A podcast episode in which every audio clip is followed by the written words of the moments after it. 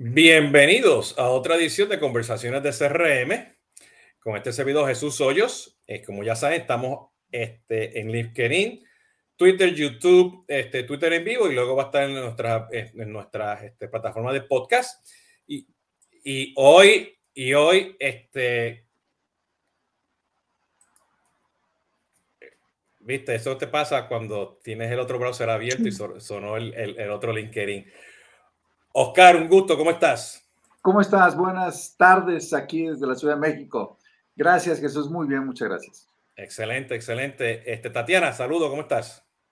Hola Jesús, ¿cómo estás? Un gusto estar acá, un gusto estar con Oscar. Estamos hablando de servicio al cliente. Ya hemos hablado mucho de CX, ya sobre el Customer Service. Correcto, pero a base de la conversación que tuvimos hace ratito con Oscar, vamos a regresar al CX y vamos a hablar de cultura y todo eso. Entonces, este, Tatiana, nos vemos este, a final de a los 45 minutos, ¿ok? Chévere. Este, pues bien, Oscar, pues muchas gracias. Este, Oscar, este, eh, Marcos Gómez, él es de Service Quality Institute, que tiene su presentación en México. Eh, y hoy, pues justamente, este, vamos a hablar de qué significa todo esto, pues de, la importancia del servicio al cliente en el proceso de venta. Pero eso va a ser como la conversación inicial, porque vamos a hablar de otras cosas interesantes que me queda así como la palabra así, la, boca bien abierta aquí, de, la, de todo lo que me estaba contando este, eh, Oscar, de lo que está haciendo en México desde hace unos buenos años. Entonces, Oscar, cuéntanos un poquito, pues, quién tú eres, qué es lo que hace este, el, el el, Service Quality Institute, ¿no? A nivel local y, global, ¿no? Gracias, eh, Jesús, por la invitación. Pues déjame comentarte que Service Quality Institute, nuestra sede, nuestro cuartel general está en Minneapolis, en Minnesota. Nuestro presidente es John Chol, el gurú de servicio al cliente. Es el segundo gurú ya a nivel mundial. durante dos, tres años se le ha considerado. Y yo me traje esta marca aquí a México hace 13 años. Como te darás cuenta ya, yo tengo 72 años de edad, ya estoy retirado de los negocios y hace 13 años estoy representando a Service Quality aquí en México y lo que estamos tratando y buscando de modificar es el comportamiento de nuestro país, aquí en México y en América Latina, de un cambio de cultura en el servicio al cliente, de, de la experiencia al cliente. Y esto es lo que estamos haciendo. Ya tenemos muchos clientes, nuestros principales clientes en el mundo son bancos, tenemos presencia en más de 40 países, eh, tenemos 46 años en el mercado mundial. Bueno, y me tocó estar aquí en México representando a Service Quality Institute. A eso nos dedicamos. Excelente. Pues fíjate, este, eh, déjame, déjame poner una anécdota aquí del tema del servicio al cliente. Como, como y esta anécdota va pues de cómo la industria y muchas empresas ven el tema de servicio al cliente, ¿no? Este, eh, y justamente con lo que acabas de decir, con, con, lo que acabas de mencionar, este, y quiero pues, abarque un poquito más de esto, ¿no? Cuando, cuando hablamos de la importancia del servicio al cliente en el proceso de venta, este, yo tengo pues este, varios clientes que, que ellos pues hicieron una campaña de marketing y en el proceso de marketing pues este, salió a reducir unos temas de servicio al cliente, ¿no? Este, pero el departamento tradicional de servicio al cliente vino y le dice, espérate, espérate, yo no tengo la gente, los recursos, este, los procesos para resolver tus problemas de tu campaña durante el servicio al cliente. Es una campaña tradicional que bajaban una aplicación, tenía unos surveys, este, pues, a, veces no podían loguear, tenían los errores tradicionales que le dan en las páginas web, este, pues, cosas tradicionales, pero aquí tienen que ofrecer el servicio al cliente. Entonces, pues, bueno, pues si tú no me vas a ayudar con esto, pues yo voy y me voy a, a, la página web y voy a bajar estas aplicaciones que son buenas y baratas de servicio al cliente, ¿entiendes? Las que, las que se llaman algo con desk, ¿entiendes? Y ellos, pues, pusieron dos, tres usuarios, se conectaron a Facebook, este, tienen algo de email y están haciendo servicio al cliente, ¿no? Entonces, y solucionaron su problema. ¿Ok? Este, y el cliente pues pasó por ese proceso llegó y compró. ¿Ok?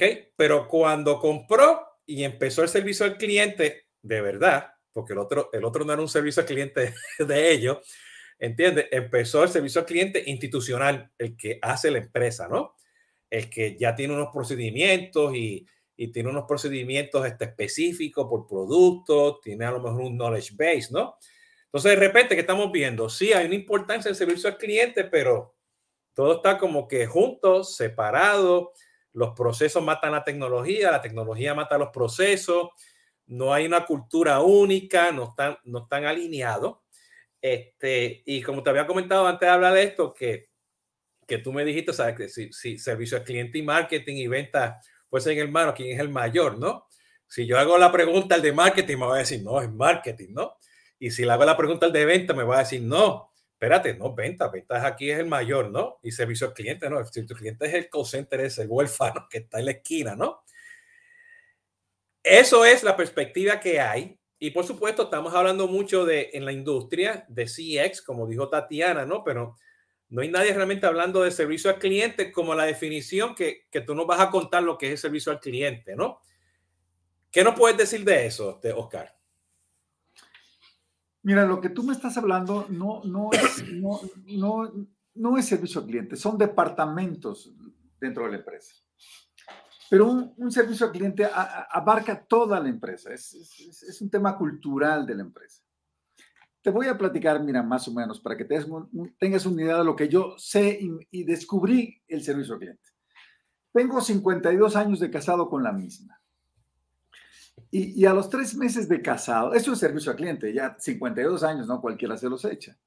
Pero a los tres meses de casado, mi esposa me tocó el hombro en dormidos a las 3 de la mañana y me despertó y me ve a los ojos y me dice, ¿me amas? Yo la volteo a ver despeinada, con mal aliento, lagañas en los ojos, y le pregunto, ¿cómo me preguntas que si te amo? ¿Qué acaso no te mantengo? Y ella me ve y me responde, mantenerme es tu obligación. Yo necesito ser amada de una manera especial y para eso requiero que hagas esfuerzos. ¿Te quedó claro? me dijo. Ese día yo entendí que el servicio al cliente no es hacer lo que me toca hacer, sino hacer cosas adicionales. Y eso hoy la batalla a nivel mundial, Jesús, no se llama servicio al cliente, se llama experiencia cliente. Hoy lo que las empresas estamos luchando por conseguir es la experiencia, no el servicio al cliente. El servicio al cliente se ve dentro de las empresas como departamentos. El servicio al cliente no manda en las empresas. Nosotros no vendemos cursos de servicio al cliente.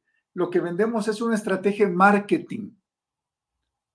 Y el único que puede modificar una estrategia de marketing es la dirección general. Nosotros no le vendemos a recursos humanos tampoco, porque lo que buscamos es cambiar una cultura dentro de la empresa. El servicio al cliente es un tema de cultura, es una estrategia de marketing, no es un departamento. Tampoco es una actitud, es una cultura, es un cambio total de toda y transformar toda la cultura de la empresa. Tenemos grandes ejemplos como Amazon, como Zappos, como Southwest Airlines, empresas exitosísimas que su negocio lo iniciaron pensando en el cliente, no en las utilidades. ¿Y qué, qué implica, qué implica eso? Porque, o sea, sí, totalmente de acuerdo. O sea, este, este, miramos, miramos servicio al cliente como departamento y, y bueno, y hay, y hay muchos en la industria, decimos a cada rato, ¿no? Servicio al cliente este, no es, es, es experiencia del cliente y experiencia del cliente no es servicio al cliente. Y cuando yo, pues cuando nosotros armamos este, y doy consultoría con mi empresa Solvis o doy consultoría como CX2 Advisory, este, pues yo hablo mucho del ciclo de relacionamiento del cliente, ¿no? Este, y yo siempre lo miro desde el punto de vista tecnológico, porque este, es, ese, es, es donde yo doy pues, la, la, consultoría, o sea, cómo habilitar las tecnologías existentes para mejorar esa experiencia del cliente, ¿no? Pero siempre nos, nos tocamos este, y, y, quería ir un poquito más allá, o sea, son departamentos, pero a veces hay unas islas, unos silos culturales ¿entiendes? Donde a nivel de proceso y gente todavía no, no están alineados porque eh, está la cultura, pero no está la cultura, están las métricas, están los objetivos, pero desde arriba hasta abajo, ¿entiendes? No está la cultura, ¿no? Este, y te estoy escuchando y me acuerdo, pues, los supermercados Won en Perú, que ellos, ellos implementaron un proceso de, de, cultura. Nuestros desde, clientes, nuestros, son, fueron clientes nuestros, claro. Pues fíjate, pues fíjate, desde que tú entras por la puerta, ¿entiendes? Y ya no importa. ya dejaron de existir. Exacto, sí, pero de que tú entras por la puerta, ¿entiendes? Y, que está la persona del parking, o sea, de estacionamiento, diciéndote buenos días, y no importa si esa persona es subcontratado o no, hasta el de arriba, ¿entiendes? Constantemente ellos tienen un enfoque del cliente, con datos, con procesos, con cultura, con cantidad de, cosas que, que, que, están haciendo. Pero lo que me choca a mí mucho es que este, este, pues se implementan todos estos programas y estas metodologías de, de, de, de mejoras hacia, para mejorar la relación con el cliente. Y le podemos llamar, a veces son, son proyectos que a veces, pues yo he visto mucho por proyectos de este, Six Sigma, he visto proyectos de Aya, he visto proyectos de CX o proyectos simplemente de servicio al cliente, pero no está esa dedicación, esa, esa actitud a largo plazo, o sea, desde, desde, la, desde las cabezas de arriba, este, y eso pues lo que toma tiempo cambiar. ¿Entiendes? Este, a veces, pues, pues un programa de capacitación, a veces, pues un workshop de seis meses, una consultoría, tú entregas todo, está corriendo la maquinita, pero si varios de esos jugadores se te van de la empresa o el de arriba, cualquiera de los ejecutivos de arriba se te van, se te cae todo. Entonces tú me mencionaste que, o sea, que el programa de ustedes en particular, pues un programa que, que, que, que dura años ¿ok? Que, trae una consistencia para estar seguro que cambie, porque yo lo, o sea, yo lo he visto y yo tengo, o sea, yo tengo clientes en todo el mundo, desde África del Sur, las Filipinas, España, este, Latinoamérica y, Estados Unidos. Y ese es el problema número uno que hay. Y en el momento que se va esa persona, se, se te desmorona la cultura. ¿Entiendes? No se queda ahí, ¿no? Porque, no, hay, porque no es cultura. Ahí estamos hablando de que esa persona era la que tenía el, el enfoque en el cliente, pero no es una cultura. Cuando hay una cultura, el que se te vaya, la cultura permanece, no las empresas. Pero nosotros en México y en América Latina, Jesús, estamos contratando a personal para que ocupe un puesto. Para que ocupe un puesto, no para que siga un objetivo, el objetivo de la empresa. Entonces tú les preguntas a la mayoría de los trabajadores de las empresas, eh, ¿cuál es el propósito por el cual fuiste contratado? Dime la visión y la misión de la empresa. Ni idea tienen, hombre. No, no saben por qué están trabajando. Les han dado una pieza del rompecabezas, pero no le enseñaron la, el rompecabezas completo. O sea, no saben para qué están trabajando. Y la razón, como decía el señor Drucker de hace muchos años, la razón de crear una empresa es tener un cliente satisfecho. Todo tiene que girar a tener clientes. Pero, ese, pero aquí viene el problema en la industria, que el cliente satisfecho pues se mide a base de servicio al cliente, se mide a base de los famosos este, Promo Score o el índice de satisfacción, pero no lo están, no lo están midiendo como un tema cultural. ¿Entiendes? O sea, que, que se manejan esas expectativas y que todos los empleados tengan ese apoderamiento. No estoy hablando o sea, desde el punto de vista de la, de la industria, ¿no? Entonces, ¿cómo rompemos ese paradigma? O sea, ¿qué, es, qué es lo primero que tú le dirías a, un ejecutivo? Ok, si tú quieres hacer este cambio, estas son las tres cosas que hay que empezar a hacer. Bueno, lo primero que tenemos que hacer es venderle nuestro, nuestra idea a la dirección general, jamás a recursos humanos. El director general se tiene que modificar su comportamiento. Mira, todos los cuellos de botella, en la parte, el cuello de botella siempre está en la parte más alta de la botella. Y, normalmente allí es donde se atoran las cosas, en la dirección general con el CEO y la gerencia media. Todos los demás son los empleados, y digo empleados, no colaboradores, también es otra cosa, ¿no? Nosotros a través de nuestros programas, que nuestro plan de cultura estrella dura tres años para modificar el comportamiento de los empleados delante de las empresas. Y, y lo que buscamos es transformar en empleados en colaboradores. Esa es nuestra primera misión. ¿Cuál es la función de un empleado? El día 15, el día de fin de semana, llegar a cobrar su salario y cobrarlo. Pero si el director de la empresa le dice la situación por el COVID ha estado complicada, se nos han ido las cosas, hemos perdido muchos clientes, el empleado dice, a mí me paga. Lo que buscamos nosotros a través de nuestros programas de modificar el comportamiento tanto de la dirección como del empleado es convertirlo en un colaborador. El colaborador, colaborador también llega a cobrar el día 15 y dice, vengo a cobrar mi salario. Y el director le dice, fíjate que la situación por el COVID, hemos perdido muchos clientes, hemos pasado difícil situación. Y el colaborador dice, págueme, pero aquí está la otra mano. ¿Qué podemos hacer para salir juntos de este proyecto? Entonces, lo primero que tienes que cambiar es la, modificar el comportamiento de todo el personal que está dentro de la empresa, pero empezando por la dirección general. Ahora, la cereza del helado de una empresa exitosa, exitosa a nivel mundial en el servicio al cliente, se llama facultamiento, empowerment. Si los empleados no están facultados para tomar decisiones en favor de clientes, jamás podrás decir que es una empresa exitosa. Lo que los muchos directivos en, en América Latina tienen en sus empresas son políticas, no empleados facultados. Y las políticas, lo que hacen con nosotros los clientes, parecen alambres de púas. Nos mantienen alejada de la empresa. Oiga, pero me pasó, ah, es que es la política. Es que no podemos. Entonces, ¿quién manda en la empresa? La política. Entonces, lo primero que tenemos que hacer es modificar el comportamiento en la empresa, es darle vuelta a esa pirámide tradicional, donde está el director arriba y los clientes abajo. Ahora, démosle vuelta. Ahora, los clientes están arriba, la dirección general está abajo y ahora sí los clientes empiezan a mandar señales de cómo quisieran tener los procesos para acceder directamente a tu empresa. ¿Cómo, cómo los empleados o colaboradores o los otros, los otros subdirectores o los otros ejecutivos alrededor pues, de, los, de, los, de los chief, este, del chief executive officer, ¿no? el director general, ¿no? ¿Cómo, ellos empiezan a tener esta, esta conversación que tú y yo estamos teniendo? ¿Cómo, Porque, ah, ¿Cómo empiezan a tener esta conversación? Pues con el director general para que empiece, empiece a ver ese, ese cambio, ¿no?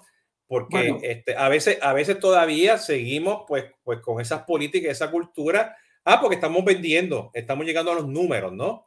Este, sí, los clientes están satisfechos porque el último estudio de satisfacción al cliente ya está, estamos todos bien, ¿no?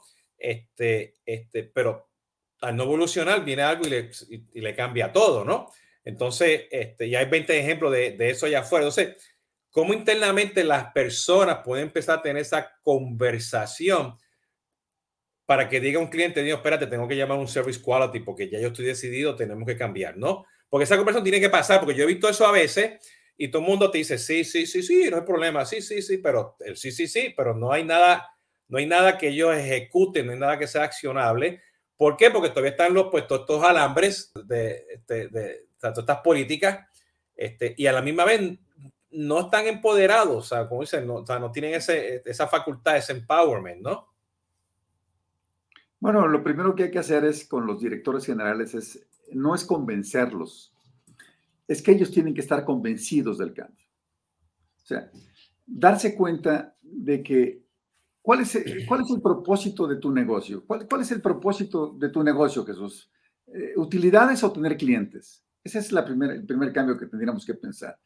Bueno, si tu negocio está enfocado en las utilidades, tendrás pocos clientes. Pero si tu negocio está enfocado en los clientes, tendrás grandes utilidades. Ese es un cambio de mentalidad. Yo sé que las utilidades serán consecuencia de lo que yo haga con los clientes. Y es un cambio fuerte, lo que acabas de decir, un cambio fuerte.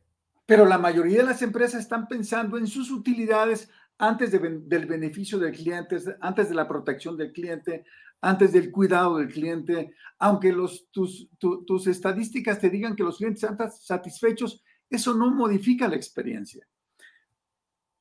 Eso el, el director general tiene que tener ese cambio. Y es cuando nos, si no nos llama, y es cuando nos encontramos tal vez en algún momento. Y podemos decirle, somos la oportunidad para poderlo hacer, pero no lo puedes hacer solo, lo tienes que hacer con todo tu equipo de trabajo. Ahora, nosotros modificamos el comportamiento de los individuos dentro de la empresa. Nosotros no trabajamos con el cliente externo. El cliente externo será consecuencia de lo que suceda dentro de la empresa. Entonces, este, voy a poner aquí una pregunta que nos están haciendo, ¿no? Que creo que va con lo que acabas de decir, ¿no? cómo lograr pues que la empresa sea exitosa con un personal eh, este, empoderado y que llegue al cliente final. O sea, que si tú te enfocas en tu cliente interno, o sea, en ese empleado, en ese colaborador y que esté apoderado, ¿ok? Este, este, en un proceso de una cultura que tiene que estar muy amarrada, pues muy amarrada, pero definitivamente amarrada, pues con los ejecutivos, es es el primer paso, es parte del primer paso, ¿no? Bueno, Karen aquí lo está diciendo. Si, si es una, ¿Cómo lograr ser una empresa exitosa con un personal empoderado y llegando así al cliente final? Pues ya eres exitosa si, si tienes esas características. Si tus empleados están facultados, empoderados para cuando llegan al cliente final, pues podrías decirte que eres Amazon. Porque cada vez que tú tienes un problema con Amazon, ya sea por email o por llamada telefónica, el empleado que te toma la llamada y te responde no tiene que ir a preguntarle a nadie y él toma la decisión en favor del cliente siempre. Sí, yo, yo siempre uso, yo siempre uso esta analogía, ¿no? Que cuando tú vas a un restaurante y tú dices, oye, este, la comida está fría y la persona te tiene una sonrisa y te dice, ah, pero es que, eh, sorry, perdona, no, no, puedo hacer más nada, ¿no? No está, no, o sea, detrás de la sonrisa no hay nada. O sea, tú tienes que, o sea, detrás de la sonrisa tiene que haber un apoderamiento, ¿no? Detrás de, esa sonrisa hay temor. Exacto. Bien. Ah, wow. de temor de que si hace algo en favor del cliente lo pueden despedir, le van a cobrar el, lo, que él de, de, si cambia la sopa. El, el empleado tiene temor de perder su trabajo, no de perder al cliente. Sí. Este, qué, pasa? ¿Qué pasa? Aquí Karen vuelve con la pregunta también, aquí interesante, que este, ¿qué pasa cuando tiene estos, estos, estos directores? Se hace lo que yo diga y así se va, está funcionando y no, ellos no, no ven cómo cambiar esa cultura, pues. Bueno, mira, yo lo que hago en muchas ocasiones cuando estoy frente a frente a un, a un CEO, a un director de una empresa, en su oficina, en su cara, frente de él, marco a su oficina. Marco a su, marco en su cara, sí. A ver, ¿qué teléfono? Don Jesús, ¿qué te, ¿cuál es su teléfono? Y le marco a su oficina, enfrente de él. Y me contesta en su oficina. Y le digo, por favor, quiero hablar. Soy un cliente, estoy buscando esta información. Y está escuchando todo lo que está sucediendo. Pero él me ha dicho que su servicio es muy bueno. Y ahora le contesto, bueno, este es el servicio que tú dices que es bueno sea, tienes que demostrar que, lo que está pasando es una realidad. Porque no haces llamadas, no haces llamadas internas, no descubres tus necesidades, no sabes qué es lo que está pasando con un cliente. Y esto es lo, lo grave y dramático que está sucediendo en las empresas. Las empresas en América Latina trabajan normalmente por áreas, por departamentos. El departamento de marketing, yo ya hice lo mío. El de ventas dice, yo ya hice lo mío. El de servicio al cliente yo ya hice lo mío. El de facturación le falta hacer otras cosas. Y el de recursos humanos hace otras cosas. Bueno, mira, me acaban de invitar a Antier para dar una charla en un jardín para motivar a su gente, para motivarla, para que fuéramos a un jardín, para que hiciéramos actividades. Bueno, yo no creo en eso. No, no, no, no, les digo, no, no tengo eso en mi portafolio, además no creo en él y tampoco vale la pena. Es como si sacáramos a un pez de la pecera sucia en la semana y el lunes, lo el, sábado y domingo lo metemos a una pecera limpia y el lunes lo regresamos a la pecera sucia. Eso es lo que sucede para mí en muchas ocasiones en ese tipo de talleres. Y la gente está acostumbrada a tomar cursitos y talleres Ahora, no porque quieran tampoco, sino porque los mandan. Nosotros lo que buscamos es que la gente esté comprometida a ir. Y aquel que no esté comprometida a tomar este, esta formación intensiva de tres años, le decimos a la empresa, es más fácil cambiar a la gente, que es más fácil cambiar de gente que cambiar a la gente. Hay que tomar decisiones. Si, si alguien no sirve para beneficiar a un cliente, más vale traer a otro que sepa hacerlo. Fíjate, te, estoy escuchando, esto me pone a pensar, este, o sea, que, que o sea, de nuevo, estás, estás yendo a ese taller, estás yendo a ese workshop porque, porque la política, tienes que cumplir con las horas de capacitación, ¿no? Lo, uh, lo, que, lo que está de moda es este, experiencia del cliente, este, la, mejorar la calidad del servicio al cliente, ¿no? Y todo eso, pues al final del día, este, este Mira, Jesús. Cambia, cambia todo, ¿no? Mira, Jesús, he tenido gentes que van a los talleres y les pregunto, ¿por qué está usted aquí? Me mandaron. Sencillamente no hay compromiso. Ahora, esta es la palabra clave para hacer un cambio de cultura. La gente comprometida, que sea responsable. ¿Qué, es la, ¿Qué significa la palabra responsable? Responsabilidad, que tenga la habilidad de responder ante cualquier situación. Eso es lo que buscamos y hacer, hacemos con la gente. Que sean responsables, que, puedan tomar decisiones en favor del cliente que será beneficiada la empresa a fin de cuentas. Y esa, es la única forma de garantizar, ¿entiende? Que la, que la cultura, no el departamento, no la tecnología, no los procesos, pero que la cultura de servicio al cliente te funcione, ¿no? Este, este, eh, eh, y te, estoy escuchando porque también está la, la otra analogía que, que, es famosa allá afuera de, de Ritz Carlton, ¿no? Que somos damas y caballeros dándole servicios a damas y caballeros, ¿no? Este, y, o sea, y los empleados están apoderados, pues, con, para tomar decisiones con datos, dinero, este, con políticas abiertas y todo eso, este, hasta que la persona, hasta el mismo CEO, pero puede hacerlo. O sea, que si se encontraron con el CEO del hotel, ¿entiendes? El director general del hotel y, el, y esa persona pues puede estar tan apoderado como la persona que está este, en, el front desk, ¿no? De un hotel, ¿no? Este, el Ritz Carlton creo que da dos mil dólares a cada empleado para tomar decisiones en favor del cliente. Hasta dos mil dólares.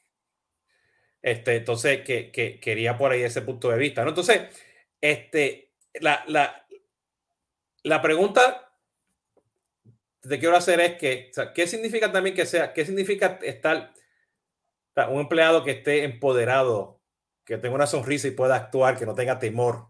¿Qué significa eso? desde el punto de vista tuyo, ¿qué significa eso? La sonrisa, si tú tienes que contratar a alguien, enseñarlo a sonreír, ya contrataste mal. Si, tú tienes que enseñar a sonreír a alguien, ya contrataste de una manera equivocada. Ahora, un empleado empoderado tampoco se lo puedes dar a todos. Tienes que darles facultamiento y empoderamiento poco a poco. Pero el empleado que tiene contacto con el cliente final debe estar empoderado para tomar decisiones en favor del cliente, beneficiando a la empresa siempre. ¿Cuál es el propósito de un empleado que está en contacto con el, con el cliente? ¿Salvar a la empresa o salvar al cliente? Esa es la pregunta original. ¿Salvar a la empresa o salvar al cliente? Cuando en la empresa consigamos que lo más importante sea salvar al cliente, ya conseguimos gran éxito en el cambio de cultura. Y eso significa que eventualmente, eso nunca se puede garantizar, pues, pero una vez que ya tú tengas este, a un cliente que esté salva, o sea, salvo, o sea, que esté contento, bueno, que, la, que, te, que va a volver. Y mientras tú más repitas eso, pues más contento, más leal este, este, eh, va a estar ese cliente contigo, ¿no? A lo largo de, de, durante el proceso. Y eso tiene que ver con muchos factores, precio, ahora que estamos con el COVID, tiene que ver pues con, o sea, porque nosotros, nosotros como clientes, nosotros como clientes, o sea, o sea, tenemos 200 variables alrededor de nosotros y somos muy emotivos. Entonces, cuando, cuando yo digo, y yo creo que tú lo mencionaste, o sea, que cuando yo llego y tengo esa interacción estoy comprando, estoy solucionando un problema, este, estoy respondiendo a un anuncio, ¿okay? o estoy buscando información en tu página web. Si esa interacción fue positiva y tú me alegraste el, el día, me mejoraste, me, me, resolviste mi problema, me manejaste mis expectativas, ¿entiendes? Eso significa que al otro lado, no importa si fue la gente del call center, fue la persona que te abrió la puerta o la persona que te está entregando los productos en tu casa, te está ayudando, te está mejorando la vida porque detrás de esa sonrisa estuvo 100% apoderado con lo que tú acabas de decir. ¿Entiendes? Este, eh, y eso, como, y, todavía estoy un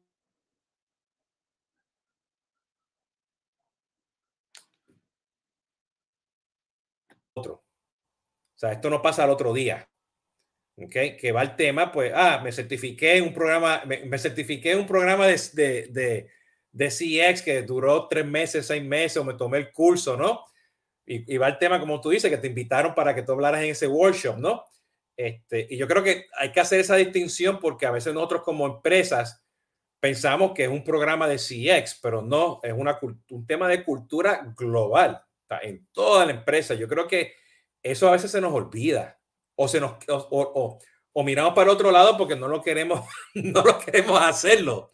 ¿Entiendes? Porque estamos más pendientes a las utilidades que al cliente por 20 razones, ¿no? Sí. ¿Te acuerdas tú de Sapos, que todavía sigue ahí en Estados Unidos, Sapos, que la, empresa Número, la empresa número uno en servicio al cliente. De 5 mil empleados que hacían solicitudes, contrataban a 50. O sea, ese, es otro factor que tenemos para ser una empresa centrada y enfocada en el cliente. Parece que es la palabra de moda, estar centrada en el... No, pero esto no es una moda, tiene que ser un modo. Ser una empresa centrada se requiere que todo el mundo esté involucrado en el proyecto. Tú puedes pensar en Sapos, que es una empresa que está centrada, enfocada en el cliente.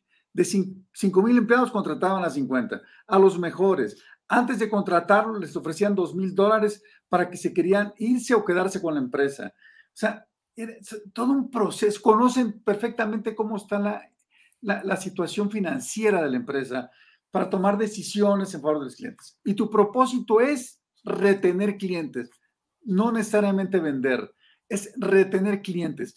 Hoy eso es lo que está luchándose en las empresas. Más que conseguir clientes nuevos con esta nueva crisis que tenemos mundial, hoy la retención de clientes es el valor más importante de una empresa. Ahora, el servicio al cliente dejó de ser un servicio al cliente. Hoy lo que se busca es la experiencia al cliente, es afectar sus emociones. Un cliente tiene que salir de una empresa diciendo, ¿cómo me hizo sentir? Hay un libro de un vendedor, de un cuate que se hizo muy famoso vendiendo humo, que se llama Véndele a la, a la mente, no a la gente. Lo escuchaste por ahí, ¿no? Sí, sí, sí. a la mente, no la gente. Yo diría que el, el, libro, el título no me gusta, pero yo le cambiaría ese título por Véndele al corazón, no a la razón. Como decía Blas Pascal, porque el corazón tiene razones que la razón no entiende. O sea, afectemos las emociones y cuando logres hacer, tu cliente se convirtiera en un cliente leal. Que eso es lo que a fin de cuentas y al corto y a mediano plazo va a permitir que te vayas al banco y pidas créditos porque sabes que tienes clientes que te los van a pagar. Fíjate, y, y, y como estás hablando de la retención, desde el punto de vista como yo veo la retención, ¿no? es que si tú estás haciendo todas estas cosas que estamos hablando hoy en día, o sea, tú tienes un buen proceso de adquisición, tú tienes unos buenos procesos de, manejar las expectativas con el cliente, le das el amor y cariño, manejas las expectativas, tienes los empleados, este, los colaboradores con, con todo este, este empowerment, haces el upselling y cross-selling, ¿ok? Este, eh, no, no, todo va a ser perfecto, pero tú tomas responsabilidad como empresa de apoyar y resolver pues, a, esos clientes según sus diferentes expectativas y, razón versus corazón, ¿no? Las emociones. Este, tú vas a crear eventualmente pues gente que te van a perdonar por errores que tú hagas. Hay gente que van a ser tus influenciadores, tus, tus recomendadores, tus advocates, ¿entiendes? Y no tienes que per se retener porque ya hiciste todas estas cosas que por intuición estás reteniendo al cliente. O sea, no tienes que manejar un churn.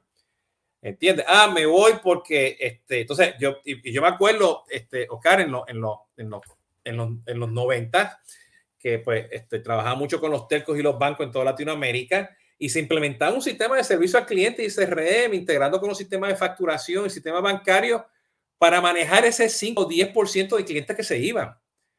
Y el otro 90, pues, están ahí, y si están contentos, bien, y si no, no pero que no se vayan. Tenemos esta supercomputadora, tecnología y tengo un departamento que te va a ofrecer un descuento para que no tú te vayas. Para que, para que entres, porque a los que nos queda, a los que, a los que estábamos no nos dan nada, ¿no? Bueno, y fíjate, y ahora con el tema del 5G, con el, 5G este, en Estados Unidos, pues los T-Mobile y los Verizon dicen, espérate, cliente existente, vete, que yo te voy a dar un, un upgrade de gratis y algo, porque porque están asustados y hay que, y hay que venir mi pregunta para ti también, ¿no? Están asustados que se vayan porque todavía están enfocados en la utilidad. Claro. ¿Entiendes? Entonces, entonces ¿cómo, ¿cómo manejamos ese balance entre el cliente primero, la utilidad es segundo, pero que, o sea, sin el cliente, pues, va más rápido la utilidad. O sea, que te imagino que ahí, ahí hay que sentarse, pues, con, con el financiero, o sea, de la empresa, para estar seguro que tenemos esa matemática y cuestiones y ellos vean la causa y efecto, ¿no? No sé, ¿cuál sería esa magia para estar seguro que diga, ah, ok, por ahí que vamos, ¿no? Amazon empezó a ganar, a ganar dinero los primeros años. ¿No? Sí, sí. Pues porque su enfoque fue siempre el cliente. Su enfoque, su enfoque siempre fue satisfacer, satisfacer y satisfacer y satisfacer al cliente. Mire, yo acabo de hacer una devolución de Amazon y me mandaron un mail diciendo, ya todo está corregido, espero que haya usted quedado satisfecho. Y abajo en su firma pone, estamos comprometidos de ser la empresa número uno en servicio al cliente en el mundo. Bueno, eso es de locos. E, e, el, el tomar esas acciones y esas decisiones no cualquier empresa lo hace. Mira, yo trabajo mucho con la industria automotriz aquí en México y todos tienen un CRM. Todas las agencias tienen su CRM. Todas. Les obligan a tener un CRM. El cliente, el mayor cliente que tienen todas las agencias aquí en México se llama Pedro Infante. Porque están obligados todos los vendedores a cuando menos a poner cinco contactos al día. Pedro Infante, Pedro Infante, Pedro Infante, Pedro Infante, Pedro Infante. Entonces, la tecnología funciona, pero siempre y cuando el que la, el que la teclee funcione. ¿Quieres mejorar el servicio al cliente? Tienes que mejorar a quien lo proporciona. No hay otra, no hay vuelta de hoja. Me estoy riendo porque... no lo va a funcionar, no lo va a arreglar solo. No, me estoy riendo porque este, he visto esto, no con Pedro Infante, pero he visto otros nombres. Este, nosotros también tenemos clientes, este, este, eh, que está, agencias y manufacturadores, ¿sabes? Este, automotriz, ¿no? Este, y sí, los Pedro Infantes están por todos lados, ¿no? Este, eh, eh, y es cómico porque por, por aquí ahora, bueno, tenemos ahora pues en México los Kavak, este, ahora aquí en Estados Unidos tenemos este, este, los Carvans, este, donde tú vas por la internet, compras el auto o, vas y hay unos vending machines muy grandes y tú los compras o te los llevan a tu casa, ¿no? Este, porque están tratando también, pues, ir directamente, pues, al consumidor, ¿no? Que es una tendencia grande que se está viendo, por, pues, con todo este tema ahora del COVID y la, y, y, la tecnología de la, o sea, lo que tenemos hoy en día en la internet, ¿no? Este, y hay unos anuncios en particulares que hablan justamente de eso, ¿no? Que va la persona, ¿ok? Dice, ah, quiero comprar un carro azul, este, con esto y lo otro, y, pues, y están los ejecutivos pues ignorando a la persona, ¿no? Entonces, pues luego entra este, la persona pues bien vestidita y cuestiones y todo el mundo lo mira porque dice, ah, le voy a vender el carro mayor. ¿Por qué? Porque están pensando en las utilidades. ¿Entiendes? Y yo he visto, o sea, yo cuando yo voy a un concesionario que me lleva a, que compre el carro más, este, más caro, pero no, yo quiero el otro, yo quiero el otro carro. ¿Entiendes? Este, eh, y ese tema, pues, al no estar empoderado, te van a vender lo que quieren venderte ese día. ¿Entiendes? Sin conocer quién tú eres, ¿no? Te van a vender. Los vendedores de autos aquí en México venden para cubrir sus necesidades, no para cubrir las necesidades del cliente. Si un cliente entra a la agencia de automotriz y le ve un signo de pesos para satisfacer sus necesidades. Pero cuando vemos ese cambio de mentalidad, las cosas empezarían a mejorar de una manera diferente. ¿Cómo hacen las agencias automotrices en México para vender más? Contratan más vendedores, Jesús. Dicen que esa es la fórmula mágica para, para vender más, contratar más vendedores en lugar de darle formación. Y utilizo la palabra formación ¿eh? a sus vendedores, porque capacitación nosotros no damos en Service Quality. Nosotros damos formación. Capacitación es enseñar a hacer. Y formación es enseñar a hacer. Y lo que nosotros buscamos es gente que quiera hacer las cosas, no que sepa cómo hacerlas. Ya, ya tomaste un curso y ya lo aprendiste. Ahora, ¿por qué no lo haces? Pues porque no está formado. Y yo creo que esa debe ser la conversación interna en las empresas para que o sea, aquellos que quieran hacer ese cambio y fomentar la cultura, van a tener que tener muchos cafés y varias cervezas y, y, y, varios tacos en México, ¿no? Decirles cómo nos movemos de una, de, una organización que estamos capacitando, ¿entiendes? A una, a, a una, a una esta organización que estamos formando. Así es. Esa es, la, es, una, es, una, buena conversación, es así yo creo, yo creo que por ahí tenemos, tenemos, porque yo soy mucho, o sea, la gente nos escucha, o sea, este, estos live stream y tuiteamos y cuestiones, ¿no? Pero lo más importante es que, pues, que estas conversaciones, pues, te sientes y tengas la conversación, tengas ese diálogo con los diferentes stakeholders para que poco a poco vayan hablando. Y yo, o sea, ya, ya yo tengo un tip aquí, o sea, lo que tú dijiste, o sea, váyanse al vaya poco a poco subiendo la, la, la, organización. Dice, mira, llamé a, servicio al cliente y mira lo que está pasando. Mira, te, te, te, llamé a tu oficina, mira lo que pasó. ¿Entiendes? Porque así se van a dar cuenta. O sea, hay que empezar esta conversación porque el problema es también que vivimos, vivimos así y no estamos haciendo esto. ¿Entiendes? Y, y se, nos, se, nos, se, le va a caer el kiosco eventualmente y lo, y lo, estamos viendo, lo estamos viendo con la pandemia, ¿no? De una forma u otra, ¿no? Claro, claro. Ha sido un golpe para, para muchos y muy pocos se han dado cuenta del. y, y, fíjate, yo estoy de la opinión, escuchándote a ti ahora, ¿no? Este, que con la pandemia, este, realmente no ha habido una transformación digital. La pandemia, la pandemia lo que nos trajo fue utilizar más canales digitales. pero aquellas empresas que de una forma u otra, y escuchando lo que tú estás hablando ahora, tuvieron el coraje o están formados ¿ok? Pudieron moverse de una forma u otra a proteger y mejorar pues su, su, su negocio enfocándose al cliente. Muy pocas, muy pocas lo hicieron. Y muy pocas lo hicieron, ¿no? Entonces, sí, eh, aceleraron un chorro de cosas digitales, ¿no? Pero, pero, o sea, no, o sea, no, no hubo una transformación. Ah, nosotros como consumidores, sí.